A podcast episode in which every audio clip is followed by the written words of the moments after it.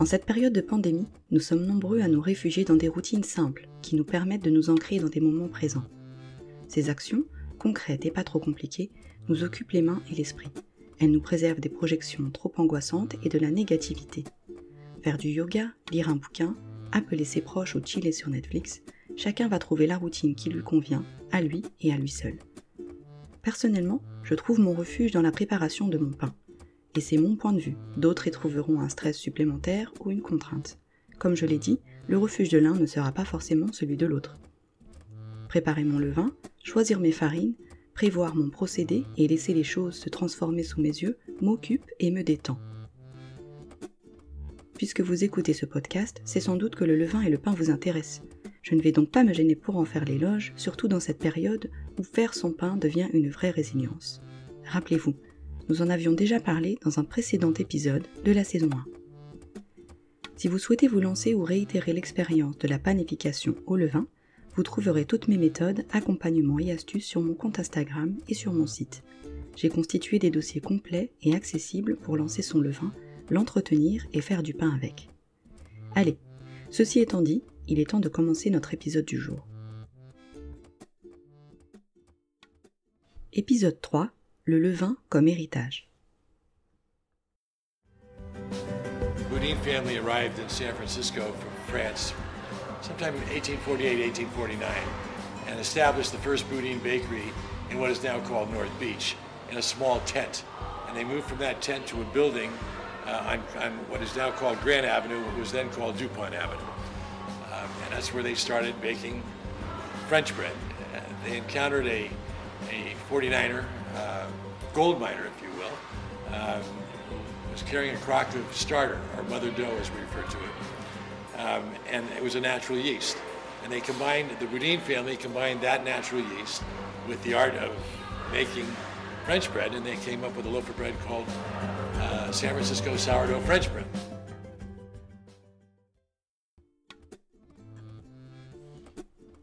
Le levain a ce pouvoir de vie en lui. Il évolue, se transforme et donne naissance à du bon, du concret. Il prend de chacun de nous, s'adapte à notre environnement et conserve les traces du temps. Il fait la liaison entre l'eau et la farine et permet l'alchimie qui va donner son souffle à la matière. Le pain final dépendra ainsi du levain, de sa qualité, de son entretien, de son histoire. Un levain de quelques semaines ne contient pas la même empreinte biochimique qu'un levain de plusieurs mois ou plusieurs années. Il n'a pas les mêmes expériences ni le même vécu. C'est pour cela qu'on n'obtient pas les mêmes pains d'une maison à l'autre, suivant que notre levain est jeune ou qu'il a déjà bien roulé sa bosse. Vous connaissez l'expression c'est dans les vieux pots qu'on fait les meilleures soupes. Eh bien c'est exactement pareil avec votre levain. Imaginez-le dans son petit pot. Il ne demande qu'à être utilisé et choyé. Plus vous l'utiliserez, plus il prendra de la graine et plus les pains seront réussis. La plupart d'entre nous travaillons avec un levain que nous avons fait naître nous-mêmes dans nos cuisines mais il arrive régulièrement que le levain se transmette de main en main ou de génération en génération. Lorsque c'est le cas, on peut se retrouver avec une souche de levain âgée de dizaines d'années, voire de 100 ans ou plus. Le record serait tenu par la boulangerie Boudin à San Francisco qui entretient un levain depuis 150 ans. Il existe certainement des levains plus anciens, mais plus discrets, tapis dans les chaumières, au coin du feu. Pour revenir à San Francisco, Savez-vous qu'il existe une bactérie lactique qui s'appelle Lactobacillus sanfranciscensis De nombreux levains dans le monde contiennent cette bactérie, bien qu'ils ne soient pas originaires de cette région. Comment cela se fait-il? Nous en reparlerons prochainement. En attendant, je vous invite avec moi à écouter l'histoire d'un levain plus local, celui de la maison Poilane à Paris. Cette année, la boulangerie fête ses 88 ans, et j'ai eu le privilège il y a quelques semaines de rencontrer Apollonia Poilane, boulangère de renom, fille et petite-fille de boulanger. Après une visite captivante de son fournil, aux 8 rues du Cherche-Midi, nous avons échangé ensemble sur le levain, l'histoire de la boulangerie Poilane et sur la recette de son pain connue dans le monde entier. Vous allez voir, c'est passionnant. Alors, bonjour Apollonia euh, Poilane. Donc, merci de nous recevoir euh, dans ton atelier aujourd'hui. Euh, j'ai des questions à te poser. Donc, une concernant notamment ton levain.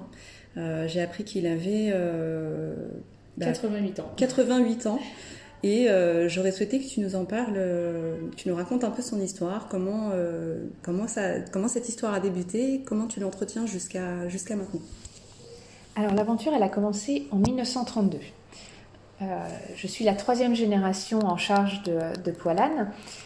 Mon grand-père s'installe au 8 rue du Cherche-Midi. On est au cœur de Saint-Germain-des-Prés. Et dans le quartier, il y a beaucoup d'artisans et d'artistes. Et à une époque où Paris s'enflamme pour la baguette, mon grand-père a décidé de faire du pain au levain comme lui a connu à la campagne. Il est d'origine normande et il fait du pain de campagne, c'est-à-dire des grosses miches de pain au levain euh, où il y a une fermentation lente. Euh, c'est un pain avec un gros volume, ce qui permet de nourrir non seulement ben, les besoins euh, d'une famille, mais qui se garde. Donc il n'y a rien qui est gâché. Donc l'aventure commence là. Il fait du pain au levain parce que il veut se différencier et puis parce que les artisans et les artistes qui habitent autour ont besoin d'un pain qui a ses qualités, un pain qui nourrit et un pain qui se garde. Donc il est encouragé dans, ce travail et la façon dont il travaille son levain, c'est un levain dur. Après, chacun a ses, terminologies, mais en, gros, euh, pour faire notre pain, de l'eau, de la farine, du sel et notre levain, qui est un morceau de pâte d'une fournée qui sert à ensemencer la fournée suivante. Donc concrètement, quand on est au fournil, on fabrique notre pâte à pain pour notre fournée et on la transfère dans la pâtière pour la laisser reposer une première fois en gardant un morceau de côté qui va devenir le levain de la fournée mhm. suivante. Et on perpétue cette tradition depuis 1932. Donc 88 ans plus tard, on a encore un petit peu de cet esprit de 1932, euh, trois générations plus bas, de mon grand-père qui a répondu aux besoins, qui a euh, nourri une envie et un regard singulier, le sien. Euh, mon père qui a vraiment structuré une entreprise, mais aussi un, pain qui, lui permet de livrer des revendeurs et des restaurateurs euh, qui vont eux-mêmes transformer le pain et le servir à une communauté plus large que le 8 rue du Cherche-Midi, puis le 49 boulevard de Grenelle. J'ai quatre boutiques maintenant à Paris donc, euh, et une à Londres. Donc on est d'abord et avant tout un commerce de quartier, mais on nourrit plus largement une histoire et un fil rouge euh, avec, avec cette méthode. Et, je pense que c'est ce qui fait ma fierté à date. ça fait 18 ans cet automne que j'ai pris la suite de mes parents. Et pour moi, j'ai une, vraie fierté à avoir euh, perpétué cette tradition. Euh, alors, c'est, moi, on trouvera un samedi au Fournil, mhm.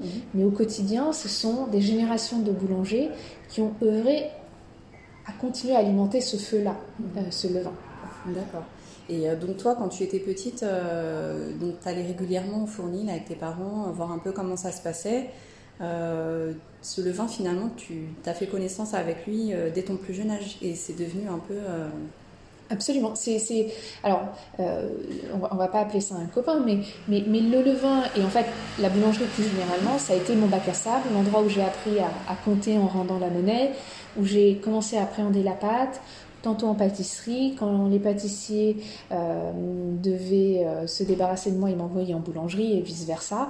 Et j'ai comme ça, petit à petit, appris à passer du temps au fournil. Quand j'ai eu 16 ans, ma maman m'a dit que si j'étais sérieuse euh, avec l'idée de reprendre la boulangerie après mon père, bah, il faudrait que je me mette à apprendre mon métier. Donc j'ai commencé mon apprentissage dans les ponts du mois de mai. Mmh. Et euh, à l'automne 2002, je fais une année off avant d'aller à l'université et je finis mon apprentissage. Mes parents décèdent euh, brutalement et je me retrouve à la tête de, de Poilane. Mm. Donc le levain, c'est c'est à la fois quelque chose de familier, quelque chose de doux, euh, quelque chose qui, qui, qui me lie au passé, mm-hmm. mais c'est aussi ce qui va nourrir mm-hmm. mon avenir. Et donc, plus généralement, la boulangerie, c'est ce, enfin, ce, ce, lieu et cet environnement qui prolonge euh, mm-hmm. euh, à la fois ces, traditions, mais, mais, comme tous les jours est, euh, est, différent, que ce soit parce que la saison est différente ou parce que la météo est juste différente, c'est à chaque fois une, une rencontre avec la pâte et avec le levain. Alors, euh, les pains poilans sont connus euh, dans le monde entier. maintenant, tu, on, peut, commander finalement des pains poilane dans le monde entier, j'ai vu ça dernièrement. Et qu'est-ce qui fait justement que qu'on commande du pain poilane jusqu'à l'autre bout du monde? Alors, il faut recontextualiser un petit peu le, le 8 rue du Cherche-Midi. On est rive gauche, on est dans un quartier qui, en 1932, est un quartier d'artisans et d'artistes euh, qui ressemblerait beaucoup plus à l'Est parisien euh, d'aujourd'hui. Euh, on, a des Américains qui, qui font les beaux jours de, Saint-Germain-des-Prés.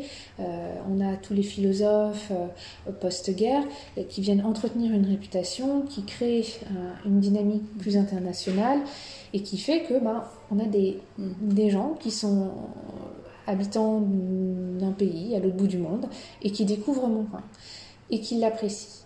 Et ils l'apprécient, alors ils le ramènent dans leur bagage. Et puis, chemin faisant, euh, ben, les transports aidants, ben, on peut envoyer le pain comme voyage.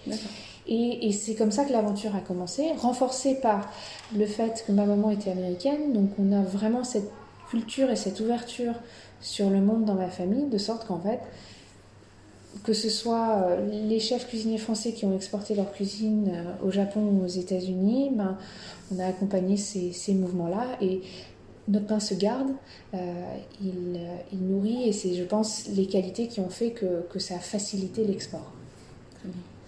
on parlait tout à l'heure, on discutait des céréales. Mhm. concernant le pain poilane, quelles sont les céréales majoritaires? Alors moi, je considère vraiment que mon métier, c'est cette rencontre euh, entre farine de céréales et fermentation. Et d'ailleurs, quand j'utilise le mot farine, j'essaye d'insister euh, ou d'éviter euh, cette facilité de dire farine pour dire farine de blé. Et, et je pars du constat que chez Poilane, historiquement, on travaille le blé et le sel. J'ai commencé à travailler le maïs en 2006. Dix ans plus tard, j'ai développé un, j'ai commencé à commercialiser un pain 100% farine de maïs. Et l'idée n'est pas un mélange, parce qu'en fait, mon référentiel, c'était le cornbread américain, qui est en général un mélange, 50% euh, au mieux, euh, entre farine de maïs et farine de blé. Et donc, euh, nos céréales sont en pain, du blé, du seigle, du maïs. On en a 4-5 euh, autres côté, euh, côté biscuits et pâtisserie boulangère, mais on a ces trois céréales côté pain. Ce qui fait la spécificité de nos céréales, c'est depuis 1932 des vraies filières autour de ces produits. je travaille avec plusieurs meuniers qui, dont je connais la plupart de euh, fournisseurs. Et c'est vraiment cette chaîne de valeur que l'on nourrit qui a créé et, permis un dialogue parce qu'à l'époque, c'était quelque chose euh, qui, dont on ne parlait pas trop et qui a fait qu'on a pu développer ce qu'on appelle aujourd'hui notre cahier des charges. Donc, par exemple, euh, on veut que toutes nos farines soient écrasées sur meule de pierre mhm. parce que ce qu'on se rend compte, même si on, on, écrase à plus faible vitesse, c'est que une, une farine moulue sur meule de pierre va garder l'ensemble des huiles sans chauffer le grain, là où le cylindre va avoir, euh, va avoir ses, faire ressortir ses problématiques. Et, et, et, puis aussi, on a façonné euh, notre, toute notre tradition boulangère autour de cette qualité d'ingrédients-là. Donc, de la matière première, en fait. La, matière, première, aussi. Fait Exactement. le, résultat final, finalement. Alors, pas tout, il y a aussi la main de l'homme, hein, bien sûr, mais, mais en tout cas, euh, la qualité de la matière première première est, primordiale effectivement dans, dans, dans, la, dans une, pour faire pour avoir euh, euh, le goût et, toutes les qualités du, euh, du, du, produit. nous, alors, notre farine de maïs est labellisée bio. je voulais m'assurer qu'il n'y aurait pas d'OGM dedans, mais sur mes autres farines, historiquement, le label n'existait pas. On a vraiment travaillé sur notre filière sur la qualité des grains qui vont euh, dans le, moulin pour faire la farine, elle est exempte de traces de pesticides parce que, en fait, euh, ça faisait partie de nos exigences. Et, et, du coup, c'est tout ce travail-là et ce, dialogue qui, qui, a petit à petit construit le cahier des charges. Poilane, pour dire les choses d'une façon un peu plus normée et, précise, mais qui en définitive raconte les grains de la maison Poilane. D'accord. Est-ce qu'il y a du coup une recette euh, précise du pain poilane? Est-ce que euh, on est plutôt, orienté sur un pain métail, un pain de campagne? Qu'est-ce que tu peux nous dire à ce sujet? Alors, il y a une recette précise et il n'y en a pas. Alors, quand on forme un boulanger chez Poilane, on va le former pendant 9 mois. Euh, premier jour, l'apprenti est là pour observer le travail du boulanger et pendant 9 mois, il va apprendre, répéter les gestes, voir l'impact de la saison, de la météo sur la qualité du pain pour pouvoir adapter sa fabrication. Euh, la façon dont on fabrique euh, euh, notre pain, moi c'est ce que j'appelle un pain de, campagne. en définitive, c'est pour quand je on a travaillé en interne sur ce que j'appelle la nomenclature de, nos pains, parce que en, accueillant des, nouvelles recrues, on s'est aperçu qu'on perdait la plupart de nos gens qui euh, dans, les premiers jours euh, où ils intégraient notre entreprise, parce qu'ils ne savaient pas que quand on parlait euh, de la miche, du pain au levain, du campagne, du poilane, on parlait d'un pain de levain au blé. ou un pain de blé nos pains sont des pains au levain, mais euh, excepté le, pain de mie. Mais euh, c'est donc l'idée c'était d'expliquer aux gens si on veut rendre lisible tout ce qui se passe dans cette miche de pain qui est une espèce d'énorme brassée de, de, pain qui, fait euh, enfin elle, peut se garder une semaine le il fallait qu'on je voulais la raconter en mots de la même façon que quand on dit farine c'est un espèce d'énorme raccourci pour, qui, qui, qui, qui, perd complètement le, tout l'intérêt et, et, euh, euh, et, qui, est, enfin, qui est franchement outrancière par rapport à toute la chaîne de valeur qu'on a créée à l'intérieur de, de, de, ce produit. Donc, euh, pour nous, quand j'ai mon pain de seigle, c'est un pain au levain, parce que c'est notre technique de fermentation. C'est pain, un, pain de, de, levure, euh, farine, de, farine pardon, de seigle. Euh, il est cuit au feu de bois et, et, euh, ça va prendre une, une, demi-douzaine d'heures pour de, du levain jusqu'à la sortie du four pour, pour le faire.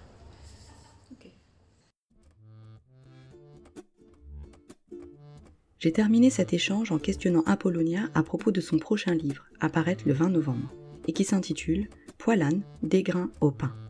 En voici la genèse. Alors, Poilane, des grains au pain est un livre que j'ai publié l'année dernière aux États-Unis. Euh, je publie euh, cet automne 2020 l'édition française. Euh, j'ai publié celui d'abord en anglais parce que 20 euh, ans après avoir commencé notre entreprise à, Londres, euh, j'avais toujours pas de, récit et de narration de notre maison, raconter un peu notre culture du pain en anglais. Et puis je suis franco-américaine, j'ai fait mes études supérieures aux États-Unis, pris l'habitude d'écrire en anglais, donc le projet m'est venu, m'est venu en, anglais et je, suis allée, je, l'ai, je, poursuivi comme ça. Euh, le projet commence avec une miche de pain que je garde à peu près 13 jours. Euh, je dis un tout petit peu moins longtemps dans mon livre parce que j'ai pas envie d'effrayer les gens, mais euh, j'ai pas envie d'effrayer mes lecteurs. Euh, j'ai gardé une miche de pain 13 jours, fraîche, et c'est à la fois c'était une vraie fierté, et, et, parce que je recommande de le manger dans les 5-6 jours qui suivent l'achat dans, la boulangerie, bah, je me suis dit quand même c'est étonnant, enfin on mmh. double plus que doubler le, le temps de conservation. temps de conservation. Et puis, deuxième effet, euh, deuxième vague, je me dis, mais si moi, à l'époque, une dizaine d'années après avoir pris la suite de mes parents, ça m'étonne encore, bah, je trouve que c'est remarquable aussi. Donc, qu'est-ce que c'est quoi ce sentiment?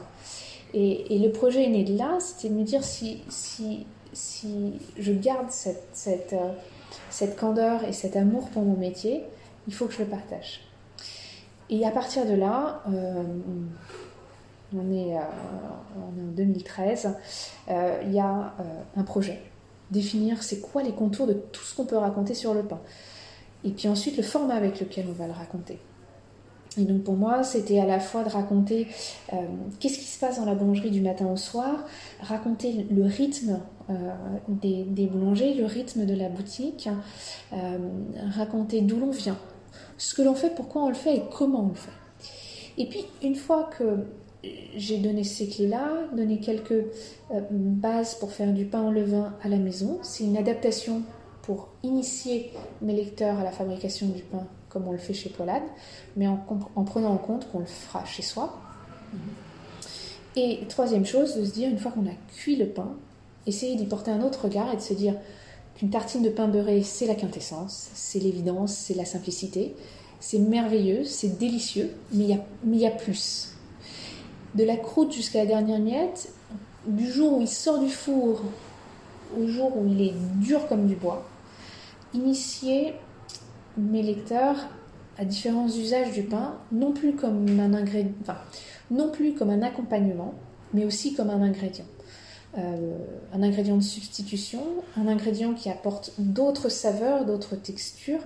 Et c'est ce que, c'est ce que j'ai appelé bread cooking en anglais, la cuisine du pain. Euh, c'est à la fois euh, des recettes historiques, mais aussi des recettes qui ont été inspiré de, de, l'époque. Par exemple, j'avais lu un, livre sur, euh, sur euh, de recettes de, sans cuisson. Euh, et, et, en lisant une recette sur un fond de tarte, je me suis dit, mais au fond, s'ils utilisent des dattes et des noix, je peux utiliser le collant de la mie de pain et mon pain de noix pour faire cette, euh, cette, euh, cette, ce fond de tarte sans cuisson. Mm. Et donc c'est tous ces parallèles et, cette... Euh, c'est peut-être un peu pompeux de dire recherche et développement, mais, mais c'est vraiment, en anglais on dirait test and trials, c'est vraiment des, des, tests, des essais, de pas avoir peur de perdre un ou deux morceaux de pain, de se dire qu'en fait le morceau de pain qui est dur comme du bois, il va servir à quelque mm. chose. Euh, et, ça, c'est une. Euh, enfin, pour moi, une, ça, a été un de mes, un de mes moteurs. Pour, euh, et, en, tout cas, parmi les, la, petite centaine de recettes qu'il y a dans le livre, le, fil conducteur, c'est une ode aux céréales, une ode au pain et à ses usages. Chaque recette, je l'ai vraiment conçue comme une base. elle est fonctionnelle en tant que telle, mais elle permet si vous en avez euh, l'envie de, de, de, l'adapter euh, aux, fruits de saison, euh, de, pouvoir élaborer autour de cette base-là, soit pour, pour, pour, pour la complexifier ou, ou au contraire faire, faire utiliser des substituts sans trop de difficultés. D'accord. Merci Apollonia. Merci euh, de nous avoir reçus. Alors j'en profite pour, euh, pour faire un petit clin d'œil à, Ariane Gombach qui nous accompagne euh, aujourd'hui et qui a été qui a initié cette rencontre et je voulais lui poser une petite question. Alors Ariane, tu participes à notre échange actuellement. C'est quoi pour toi du bon pain? Alors, je crois que enfin, du bon pain, c'est quand même euh, assez personnel. Je pense que chaque personne peut avoir euh, des goûts euh, différents en termes de pain, préférer peut-être de la baguette, du pain plus ou moins cuit. Mais je crois que du point de vue du goût et de la santé, de la digestibilité, du bon pain, ça va être peut-être la qualité de la farine, la qualité de la fermentation qui va le rendre digeste, la qualité de la cuisson. Euh, donc je pense que tout ça peut participer au pain et pour avoir in fine, je pense quand même, même si c'est pas trop la tendance chez certains aujourd'hui, un pain croustillant qu'on va d'abord laisser refroidir. Il faut toujours euh, avoir conscience que des fois, si on trouve le pain chaud chez le boulanger, alors normalement, le boulanger doit laisser resuer son pain et, pas le, servir chaud, mais si on trouve un pain chaud, attendre qu'il refroidisse parce que sinon euh, on, va, on aura des, ballonnements en le mangeant. Et puis prendre le temps de l'apprécier. Donc un pain croustillant, on va plus le mâcher, on va plus l'apprécier. Après, je pense que c'est très intéressant d'aller, si on peut, si on, a la, possibilité d'avoir ça près de chez soi, d'aller vers un pain au levain, euh, vers des miches de pain qui vont du coup se garder beaucoup mieux, donc du point de vue du coup de l'écologie et de l'économie, être souvent plus intéressante que la baguette. Je remercie Apollonia pour cet échange et pour cette immersion dans ce lieu chargé d'histoire qu'est la boulangerie Poilane. Je remercie Geneviève pour sa visite détaillée et passionnante de l'arrière-boutique et du fournil. Je remercie enfin Ariane Grumbach du podcast BCBT qui a initié cette rencontre. Si vous avez aimé cet épisode, partagez-le, parlez-en autour de vous. Si vous écoutez le podcast sur la plateforme Apple Podcast, mettez-lui de petites étoiles et des commentaires. C'est grâce à vous et à vos retours que Vilain Levin gagne en visibilité. Vous pouvez me suivre sur mon compte Instagram, vilainlevin, et partager les nouveaux épisodes en story par exemple. N'hésitez pas à me contacter, à m'envoyer vos témoignages et à me parler de votre levain. Il a beaucoup à dire sur lui et sur vous. Je vous donne rendez-vous dans deux semaines pour la suite du podcast. D'ici là, prenez soin de vous et prenez soin de votre vilain levain. Je fais un meuble pour Dali, pour Salvador Dali. Alors ça c'est un élément, c'est la porte. Un meuble en pain. Un meuble en pain, oui. Quand vous avez l'habitude de ce genre d'ouvrage? Eh bien, euh, là, je viens de lui faire un pain de 4 mètres de long. Il m'a demandé une crèche. Euh, là, alors là, euh, ce soir, il m'a demandé une télévision, mais je me heurte à des problèmes techniques. Pour la télévision, c'est compliqué en pain. Et vous savez, c'est pas du gâteau.